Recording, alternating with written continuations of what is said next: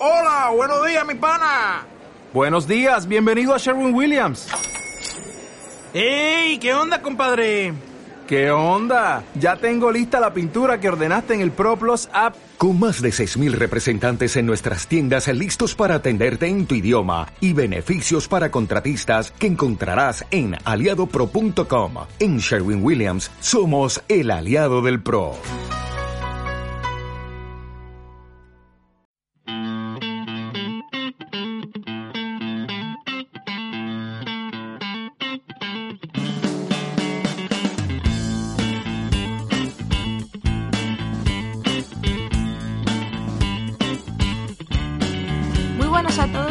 Rizos y estamos en un nuevo programa no de Marketing Trend, que sé que los que nos escucháis y habéis escuchado el otro programa seguramente os confundís. Este es un programa dedicado a este tiempo de cuarentena, de invernación que tenemos que hacer en casi todo el mundo y vamos a enfocarnos a entretener un poquito a las personas que nos escuchan para hacerle más ameno estos días en casa. Voy a empezar con un invitado súper especial. Nos conocemos desde hace bastante tiempo en las redes sociales. Se llama Gustavo, dime tú si lo digo mal, Gandarela, ¿no? Correcto, correcto, correcto. Súper bien. se, traba un poquito, como un trabalengua tu, tu nombre, ¿no? Con tu apellido. En la universidad, en el colegio, era súper difícil que pronunciaran mi apellido. Se quedaban como que deletreando. Y me decían, Gandarela, es un apellido italiano, ¿no? Y yo, no, no, no, nada italiano. es gallego. Ah, gallego te iba a decir, venezolano. Pues muchas gracias, Gustavo, por estar aquí. Gus, ¿no? Para los amigos, oyentes, Gus, mola. Además, más es como Estival y Estival y no Esti, que somos ya colegui, ¿no? Ya. ¿Qué tal? ¿Cómo llevas este encierro? Cuéntanos un poquito cómo lo estás viviendo antes de entrar en materia. Pues al principio yo creo que como todos un poco nervioso, pero dentro del nervio hay que superar, hay que entretenernos un poco, hay que ver el lado positivo de las cosas siempre y aprender de que las cosas malas siempre traen cosas buenas y aprender mucho. Yo siempre digo que no hay mal que por bien no venga, porque de cada momento malo que pasamos siempre sacamos cosas buenas eh, siento que son aprendizajes, debemos evitar tener muchos cuidados ahora que estamos con este tipo de pandemias, que no solamente es en España, es a nivel global y mundial. Y a cuidarnos, eso, a cuidarnos es un consejo. Eh, de momento estoy creando contenido, algo que eh, antes no tenía tanto tiempo de hacer y pues este tipo de cosas es lo que, lo que me apasiona, lo que me gusta, entretener, eh, comunicar, trabajar también para las marcas que trabajo y en esto, enfocado en esto. Tú me contabas antes que tú has aprendido mucho de, de las crisis, no sé si te referías a la de Venezuela. Correcto, correcto. Que me imagino que es la que hizo, ¿no? Que vinieses aquí. Cuéntanos un poquito, pues eso, cómo ha sido tu, tu marcha de tu país, cómo fue llegar a, a, Madrid y cómo ha sido también un poco ese desarrollo laboral, los primeros pinitos que tuviste que hacer para trabajar, porque bueno, no lo hemos dicho antes, pero trabajas en, eh, eres social media manager, ¿no? Gestionas cuentas, para, contenido. llevo unas cuentas y también tengo mi trabajo como el trabajo fijo que, que hago eh, soy vendedor en una marca de cosméticos y aparte también llevo mi, mi marca personal, mi marca para, para ayudar y para, eh, bueno, crear eh, contenido para marcas, social media, todo esto es lo que, lo que me apasiona, lo que me gusta y lo que estudié en Venezuela. Pues sí, salí de una crisis de Venezuela, me vine con una mano adelante, una mano atrás, como la, como la mayoría de los venezolanos. Sí, tengo nacionalidad, eso es lo que es un punto a favor porque muchos venezolanos llegan a, otros territorios sin, papeles, es un poco más difícil. Yo, gracias a Dios, tenía esa, esa ventaja. Yo creo que eso es una ventaja que, te abre un poco más las puertas para, entrar, para trabajar. El tema de permisos laborales y todo esto es un poco más fácil. Pero sí, vine desde una crisis. Me acuerdo de una profesora de, esta profesora es de redacción, me decía, tú eres una persona que no deberías estar aquí en Venezuela. Yo te veo eh, triunfando o logrando cosas en el mundo. Y, y, no sé, esa frase me quedó guardada en, mi, en mi cerebro. Y siempre yo veía y visualizaba. Yo siempre creo mucho en la visualización de las cosas, en lo que, lo que tú te planteas o lo que tú quieres lograr, lo puedes alcanzar. En Venezuela yo de repente, en la crisis, eh, de repente no había desodorante, eh, no había papel toilet, por lo menos estamos pasando en España estos días que se está escaseando el tema del papel higiénico. En Venezuela pasaban meses que no había papel higiénico. Eh, vale, ¿cómo nos podemos limpiar? Pues de otras maneras, de otras formas. Hay que siempre de, lo, de las cosas malas resolver, no quedarse estancado. Y eso es un aprendizaje que me dejó eh, Venezuela. Las crisis, las crisis siempre te hacen eh, grandes y siempre te, te enseñan a esto que estamos viviendo no es nada, porque al día siguiente se va a reponer. Aquí España, gracias a Dios, hay industrias, no hay expropiaciones, hay un país que, gracias a Dios, está eh, sustentable, hay economía, la economía se está manteniendo y espero que, que siga así. Sí va a haber una crisis, pero nos vamos a recuperar y vamos a salir adelante de todo esto. Salí de Venezuela a los 25 años, joven, por decirlo así. Eh, Como ahora no, ahora eres muy joven. Sigo siendo joven. Tú ya sabes que los 30 los nuevos 20, los 40 los nuevos 30. van pasando los años y cada día nos vamos envejeciendo, pero hay que cuidarnos, eso sí. Claro que sí. eh, nada, salí de Venezuela. Eh, cuando salí del aeropuerto en Venezuela estaba un poco como asustado o tenía muchas cosas en mi cabeza, decía voy a llegar a un país. Ya conocía España por mi padre, siempre venía a, España. ¿Tu padre es español? Mi padre era español, sí, mi padre era español, era gallego, de Orense. Eh, y pues tengo muchas raíces y mucha, mucha conexión con España. Dije, nada, yo me voy a ir a vivir a Madrid, voy a trabajar y voy a empezar mi vida y a crear y, y venga, que sea lo que, lo que sea y a darle. Me acuerdo cuando llegué, llegué a una habitación súper, súper, súper pequeña, vivía con muchas personas y era un poco incómodo pero duré muy poco. Yo dije, no, yo no quiero estar aquí, yo necesito mudarme a algo mejor y pues fui cambiando, me fui rotando, o sea, me cambié después a una, a una habitación también, pero compartía pisos con dos personas, no era con tantas personas y ahora ya vivo solo, en un piso para mí solo, algo para mí, que es pequeño, pero, pero bien y, y vas creciendo, como que vas desarrollándote. Eso, salgo de Venezuela y cuando salgo de Venezuela eh, no me había graduado todavía, pero sí había presentado mi tesis de grado. Hice un tesis enfocado en Instagram, que fue eh, cómo utilizar Instagram como herramienta publicitaria. Me acuerdo que muchos se reían de este tema o muchas personas que estaban como que curiosos del tema y no le veían tanta importancia a lo que es el tema de las redes sociales o el impacto que tienen las redes sociales. Yo hice mi tesis, no obtuve la mayor puntuación, por temas de jurado, temas de... Sabes que siempre hay un conflicto entre los jurados, pero sí tuve muy, muy buena puntuación en la... Pero aterrizando un momento, tu tesis, para ya que vamos a hablar de temas de social media, ¿nos puedes contar un poco qué puntos trataste en ella? En un momento en el que no se valoraba tanto esto, porque hoy en día quizás es más fácil, hay más recursos, hay más conocimiento, más ejemplos. yo la hice en el 2016, ya quería empezar con esto, que ya Instagram tenía mucho tiempo, ya tenía mucho, pero no había como una, como algo eh, bibliográfico, me costó mucho, de hecho hablé con Vilma Núñez, tuve, sabes, si se puede mencionar, no sé si Sí, sí, claro. Sí. Y además ya está mencionado, si no, pero se puede, se puede. Ya, aquí es tema de edición en el 822, pero no pasa nada. Eh, temas con Vilma Núñez, hablé, me regaló el libro, eh, hice una entrevista con ella y a partir de ahí dije, esto es lo que me gusta, esto es lo que me gusta y lo quiero hacer.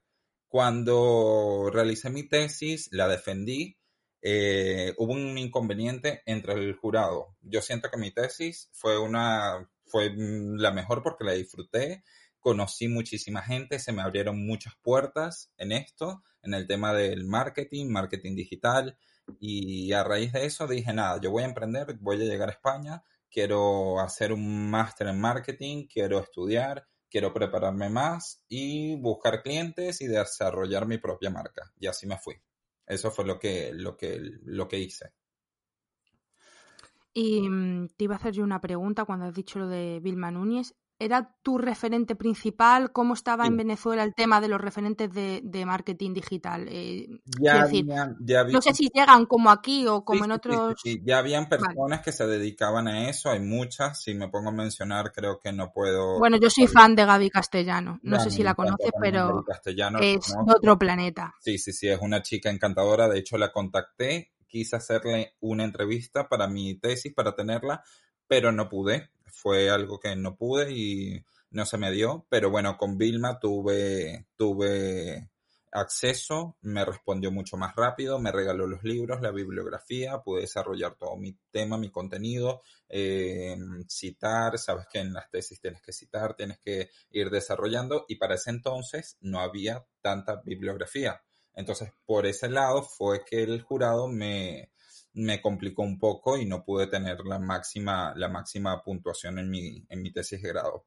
Eso fue en febrero y yo en abril le dije a mi madre, eso fue en el año 2017, reciente, eh, le dije, me quiero ir, me quiero ir, ya yo no aguanto estar en Venezuela, eran cortes de luz, cortes de agua, no había comida, eh, a ver, podíamos comer, pero, ¿sabes? Tenías que rebuscar, hacer platos eh, diferentes, de repente quiero harina, es muy difícil conseguir harina en la ciudad, ¿sabes? Es algo un poco complicado. Tenía la opción de irme a Ciudad de México o venirme a España. Yo dije, me voy a España, voy a trabajar, voy a hacer y pues ya. Me vine, me acuerdo el día que llegué, una amiga me, me buscó en el aeropuerto, venía con dos maletas, y así fue, así fue que llegué y dije a empezar. Em, mm, conseguí trabajo, el trabajo que estoy ahora, eh, a los dos días de llegar. Esto pues es algo... te, debes de sentir afortunado. Totalmente. Llegué, busqué mi habitación y al día siguiente ya, gracias a Dios, estaba trabajando. Ya tenía un trabajo, tenía un sustento, ya podía como que, wow, es el trabajo que actualmente estoy. Y dije, no solamente me conformo con esto, quiero hacer más. Ahí, va. Desde ese entonces hasta que conseguiste ya tus primeras cuentas, por decirlo, vamos a explicarlo así por si hay alguien que todavía no conoce la terminología de agencia o de un poco, aunque seas freelance, pues son cuentas, ¿no? Que consigues, son marcas básicamente para trabajar pues, para ella. Que son pequeñas empresas, pero que, que van avanzando, que van creciendo y se hacen crecer. Y es así, yo veo como cómo se va dando el cambio, cómo van avanzando y es lo que, lo que me gusta de repente hacer colaboraciones con influencers que las toman en cuenta, no que de repente nos siguen grandes marcas a la cuenta y eso me, me gusta mucho cuando, cuando vemos que una marca muy importante nos comienza a seguir eh, o nos dicen comentarios positivos tratar de, sabes, hacerlo bien es lo que me gusta y fui tocando puertas. Yo siento que todo se hace así en este momento y por esto lo que estamos pasando creo que es momento de reinventarnos, es momento de visualizar, ahora que no podemos salir de casa, que no podemos hacer prácticamente nada, visualicen lo que quieren ya desde su fondo interior. Eh, visualícenlo. Siempre visualizar todas las cosas es muy importante. Yo creo mucho en eso. Pues Estoy totalmente de acuerdo contigo, porque además cuando uno lo visualiza es como que ya se lo va creyendo, aunque no lo tiene todavía y está en proceso de trabajarlo o ni siquiera ha empezado a trabajarlo, pero yo quiero conseguir esto, yo me quiero ver así, yo quiero tener X cosas, sobre todo en el terreno laboral, es muy importante visualizarlo para concienciarte de ello. Totalmente. A mí por lo menos me ha pasado. a mí me pasa mucho eh, este tipo de cosas y es algo que, wow, digo, ¿cómo? Pero ¿cómo? O sea, no entiendo pero es, como una fuerza, un espíritu interno, ¿verdad? Yo anoche estaba pensando, digo, joder, pues aquí todo el mundo está haciendo cosas para colaborar y crear contenido. Digo, yo me dedico a esto, me gusta, también llevo varios años, ¿qué puedo hacer? No me dormía solo pensando lo de en tu casa y en la mía y ahora es real. Estamos aquí, no sé cuánto va a durar, pero ya, es así, y hay que reinventarnos, hay que crear, hay que hacer, y cuando lo tienes en la cabeza, cuando tienes como que esa cosquilla, créala, hmm. que no tarde tanto tiempo, hay que hacerlo, hay que accionar. A mí me pasan que hay veces que hay cosas que tengo y que las dejo pasar y no las hago y cuando veo la está haciendo otro. Y ya. Guau, eso siente fatal porque no es culpa de la otra persona, en realidad, simplemente ha, Claro, y ha coincidido en la idea y se ha adelantado. Y la verdad es que, joder, yo que soy una persona, por desgracia en ese sentido, que tengo muchas ideas para, mm, bueno, yo creo que son algunas buenas, otras eran una mierda, pero tardo en ponerlas, cada vez las pongo antes, pero tardo en ponerlas en marcha y luego veo que alguien ha sacado algo similar y es como, y que funciona, y es como, ¿qué mierda, Esti? ¿Por qué has estado vagueando? ¿Por qué tantas inseguridades? ¿Por qué no lo has sacado?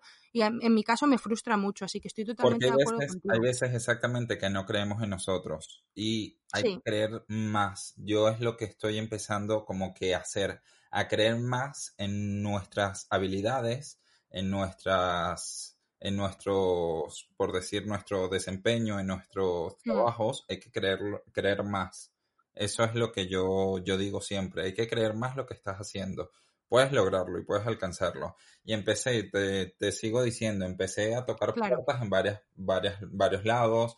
Eh, realicé un diseño gráfico para un, para una floristería y luego llegué a un punto, a un restaurante que me encantó muchísimo porque la, la propietaria de este restaurante le gusta mucho el tema de marketing, pero no tenía claro el tema de redes sociales. Y le llegué con una propuesta y le encantó. Le me dijo, sí, lo quiero, ya, lo quiero hacer. Y así fue que empecé a trabajar en esto. Así fue a crear contenido para esas marcas, para ese restaurante, y después se fue abriendo otro. Eh, me han dado colaboraciones también para marcas, he estado también trabajando para eh, una clínica odontológica que está en México, esto es por tema de mi, de mi hermana que mm, me facilitó eso y he estado trabajando, que hay veces que sí, no tienes como que un tiempo, pero siempre que te organizas puedes lograrlo y puedes hacerlo. Con la, organización, con la organización lo haces. Y así fui creando. Todavía no tengo... te, voy a hacer una pregunta un poco... ¿Cómo? Una pregunta, sí, que te voy a hacer una pregunta antes de seguir para, para cerrar este capítulo cuando demos el salto a la siguiente, pero no quiero que te me vayas. Esta es como la pregunta incómoda.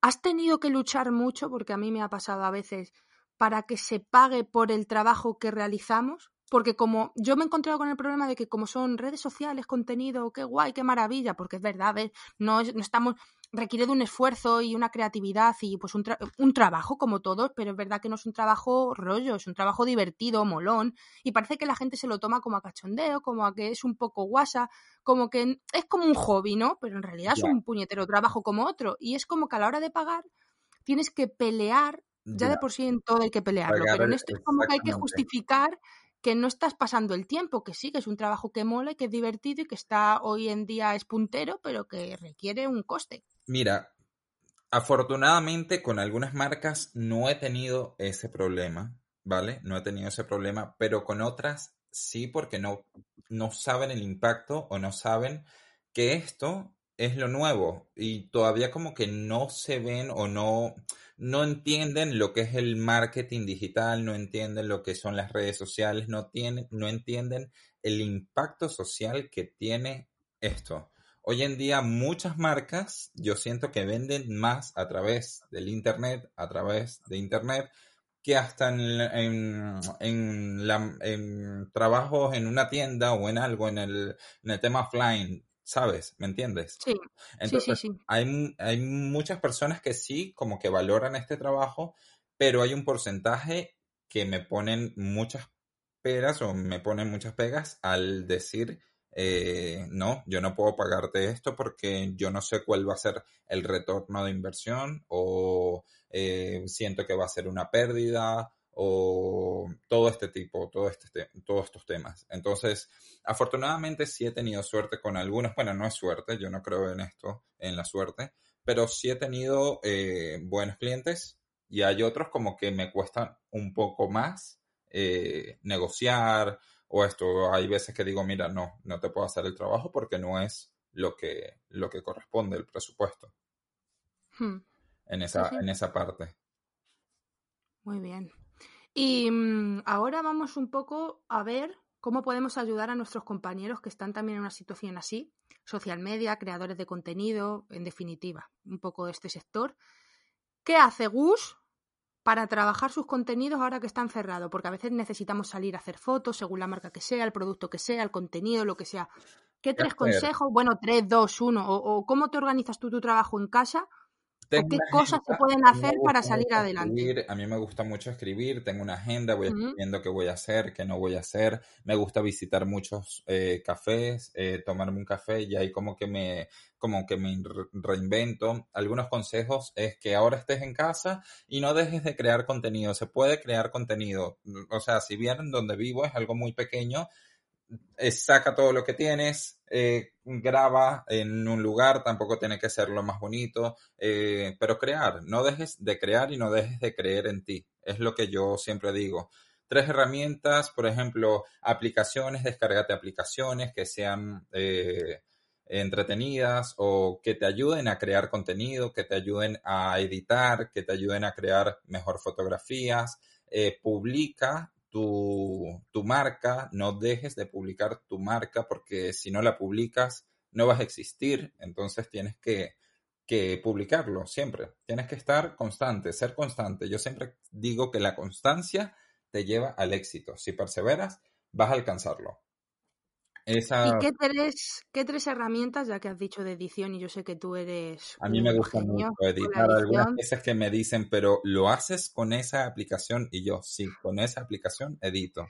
es que a veces que muchas personas se creen, y esto yo aquí suspendo, que por tener la, herramienta chula lo, vas a hacer guay, pero es que también tienes que tener un gusto personal, un, tacto, un detalle, ¿sabes? Totalmente, totalmente de acuerdo. Y yo siento que todas las marcas no encajan con todo hay un público para cada persona, hay un público, hay una audiencia que te ve, hay unas personas que sí, otras que no. Entonces hay que segmentar, hay que decir, y hay herramientas que me gustan mucho, por ejemplo, utilizo mucho InstaShot para editar algunos vídeos, aquí hablando de aplicaciones, a decir secretos, porque es importante, me gusta mucho el tema de las historias en Instagram, el utilizar algún filtro, eh, crear eh, las fotografías las edito con Lightroom. Yo creo que la mayoría de las personas las editan con esta aplicación. Bueno, eh, también hay uno que se llama Typic. Me gusta mucho para crear algún post, alguna publicación. Cuando no tengo Photoshop a la mano y tienes que tener una emergencia y estás en emergencia, pues lo creas, te deja aplicar el logo de la marca. Pero esa, esa, esa, esa, me suena, no sé. ¿eh? ¿Esa herramienta es gratuita o no? Sí, tiene versión gratuita. Tiene versión... gratuita y tiene una versión que es de, de, pago, que hay que pagar. Pero hay varias aplicaciones que te ayudan y en temas de cuando estés trabajando, cuando estés así, siempre hay una manera para, para, venga, tengo que resolver. Siempre hay que resolver. Entonces, cuando estamos en temas así, hay que resolver, hay que crear, hay que ser creativos y no dejar...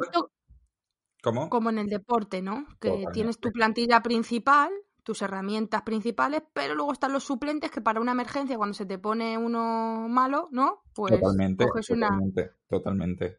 Yo edito con Afterlight y la verdad me va bastante bien. Yo estoy aprendiendo ahora con el paquete de Adobe, pero... Me encanta. Y ahora, bueno, estas aplicaciones que han salido nuevas, por ejemplo, redes sociales, TikTok, que vienen y a crear vídeos. Yo creo que ya las marcas se, se irán, irán invadiendo estas nuevas plataformas, ir, ir creando. Cada día que va saliendo algo nuevo, van a salir nuevas herramientas, nuevas creaciones, hay que ir eh, creando y adaptarse a lo que está, eh, renovarse, reinventarse al nuevo, a la nueva aplicación, a la nueva red social.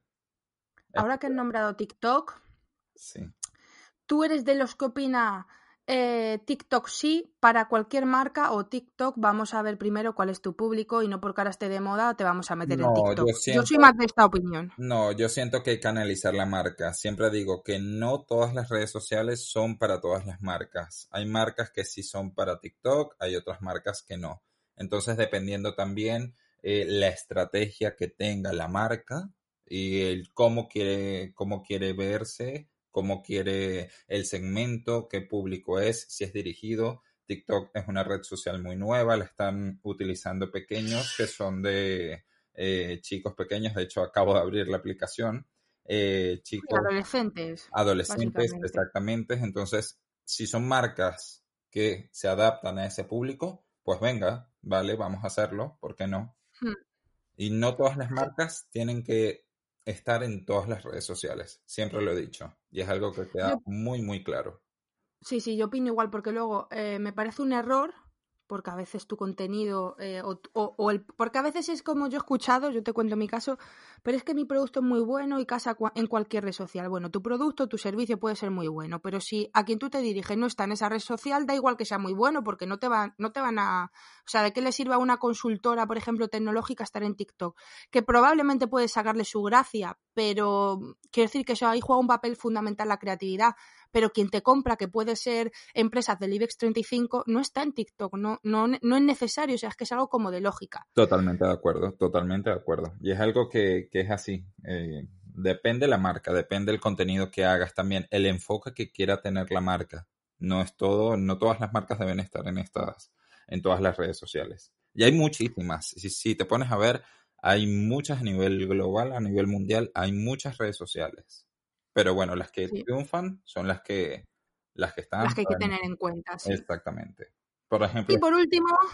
Ah, bueno, ¿me quieres contar algo más? Dime, dime, ¿no? Snapchat. El caso es Snapchat, y yo creo que va a pasar algo si TikTok, eh, si el poder de las redes sociales, por ejemplo, Instagram o así, lo llega a comprar, eh, Instagram llega a comprar eh, TikTok, quizás ya TikTok quede en un segundo plano, vamos a ver qué va a pasar es algo que... Sí, aquí, aquí hay dos, dos opciones, o lo compra o hace algo similar. Sí. Quiero decir, lo saca en Instagram o sea, ya, se buscará la forma de, hacerlo. Como Snapchat, que Snapchat hmm. tuvo su éxito y luego pasó, tuvo el éxito y luego lo pasó, lo convirtió. Eh, Instagram sacó estos filtros y ya Snapchat quedó en un segundo plano. Yo siento que eso va a pasar. Con TikTok Puede ser, hoy en día está muy, muy, muy, muy conocido. Hay mucha gente viral en esta, en esta, en esta plataforma. Vamos a ver qué pasa. Es algo Recientemente que vamos a decir. Sí, es algo como muy reciente, muy novedoso, pero a la vez eh, hay que recordar que es musical y que ya lleva sus años también. O sea que no es tan de este año o del año pasado como muchas personas creen que TikTok ha aparecido de repente. Es muy nuevo, por supuesto, pero que antes fue musical. O sea que ya tiene un recorrido hecho y un trabajo hecho de años atrás. Totalmente, totalmente de acuerdo. Y para finalizar, ya sí que sí. Ok. ¿Qué hace Gus para matar el tiempo en esta cuarentena, en este tiempo de encerramiento, como lo quieras llamar, en este aislamiento. Si, es como si estuviéramos jugando un gran hermano, pero cada uno en su casa. Ya, yo creo que todos estamos eh, un poco ansiosos. Estoy comiendo un poco más de lo normal. No sé si también. yo no, porque justo antes de esta cuarentena fui a la nutricionista y tengo toda mi nevera eh, con todo lo que me mandó. Entonces todo verde, brócoli, hojas verdes, no sé, yo creo que tengo puré, sopa y brócoli, hay poco más. así que menos mal. Chocolate, mira, palomitas, pipocas, he, estado un poco así comiendo y, y un poco ansioso, pero creando, estoy creando muchas cosas. De hecho, hoy voy a lanzar mi primer vídeo en YouTube es hablando también de, porque me gusta mucho también el cuidado masculino y voy a hablar sobre cuatro pasos para tener una barba bien, una barba mejor, para tener cómo arreglar una barba, una barba perfecta como la tuya, que yo he tenido la suerte de, rozarla con dos besitos. No perfecta. Pero sí, sí, tan suavita. Estoy creando contenido, estoy trabajando, pensando, es tiempo también de meditar un poco, de descansar también, hay que descansar el cuerpo y yo siento que también el mundo eh, merece un descanso y hay veces que pienso, ¿por qué no se hace esto? Eh, yo siento que posiblemente podría ser una vez al año que todo el mundo se paralice.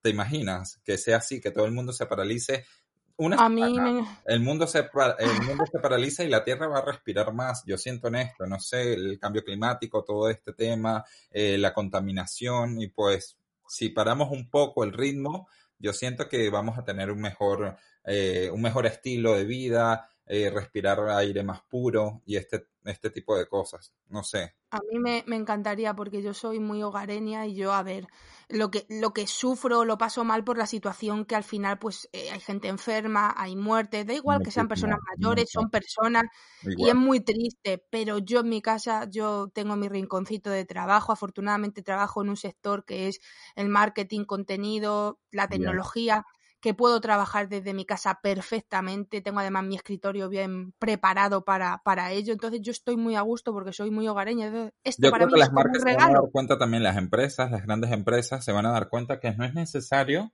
que las personas vayan a su puesto de trabajo. Y esto ya se ve desde hace unos, unos años atrás. Ya las personas, hay veces que no van a su puesto de trabajo y considero que puede implementarse más. Yo siento que esto del teletrabajo, trabajar desde tu casa, las empresas lo pueden implementar, implementar más. Entonces, en este caso, esperemos que se analice, se vea del tema de más trabajo en casa, que puedas trabajar más, quizás te ponen un poco más de trabajo o lo que sea, pero, pero siento que sí, que se puede desarrollar un mundo más eh, desde, el, desde nuestra casa, desde nuestro, desde nuestro hogar. Podemos. Es que al final, si lo, si lo piensas bien, yo, yo que trabajo en Alcobendas y tardo con tráfico, porque sin tráfico tardo en coche 15 minutos, pero con caravana pues 40, he llegado a tardar incluso una hora con 5 minutos, que como en el coche te lo va marcando y es que me llama muchísimo la atención el tiempo que puedo estar en el coche. Entonces eso para mí es mucho, aparte de que es un gasto increíble en gasolina, pero aparte es una pérdida de tiempo